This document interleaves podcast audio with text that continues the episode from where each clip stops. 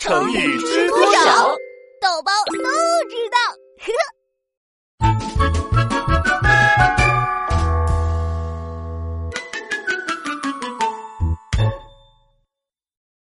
不鸣则已，一鸣惊人。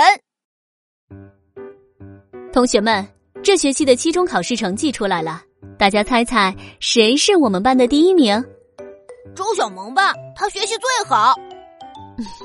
不是哦，我猜是孙栋梁，他最近学习可努力啦。也不是哦，老师不卖关子了，告诉大家是咱们的张板栗同学。啊！居然是张板栗，他什么时候学习这么好的？张板栗真棒啊！好啦，同学们，张板栗同学给我们的启示是：任何时候你想努力都不晚。学习就是这样，只要你努力，成绩就一定会上去的。好啦，下课，大家多向张板栗讨教学习经验哦。张板栗，你可真牛啊！嘿嘿，没什么的，以后学习多帮帮我呀。没问题。板栗啊，怪不得你最近都不跟我玩了，原来是去学习了呀。豆包大哥，我每次都跟你说呀，你不开心了吗？好啦，我的好兄弟成绩上去了，我有什么不开心的吗？不过你这速度也太快了吧！可不是嘛，班里这叫不鸣则已，一鸣惊人。啊，什么鸣来鸣去的？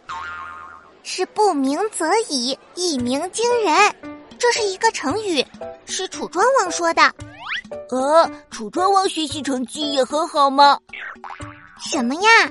他是古代春秋时期楚国的国君，在位三年没有政绩，但是一个大臣却很了解他的才华，于是就问他为什么要表现的这么平庸。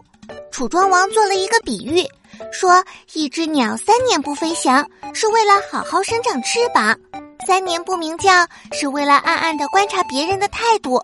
虽然还没飞，但是一飞必将冲天。虽然不鸣叫，是一鸣必会惊人，这就是不鸣则已，一鸣惊人的来历。那后来呢？楚庄王真的一鸣惊人了吗？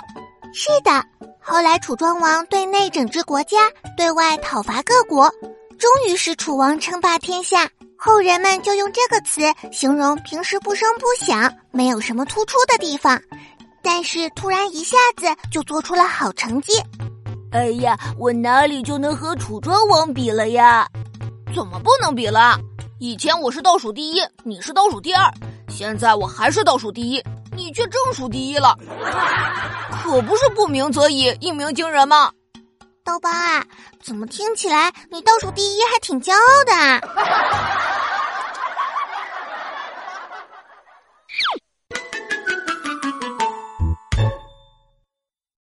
豆包学习笔记。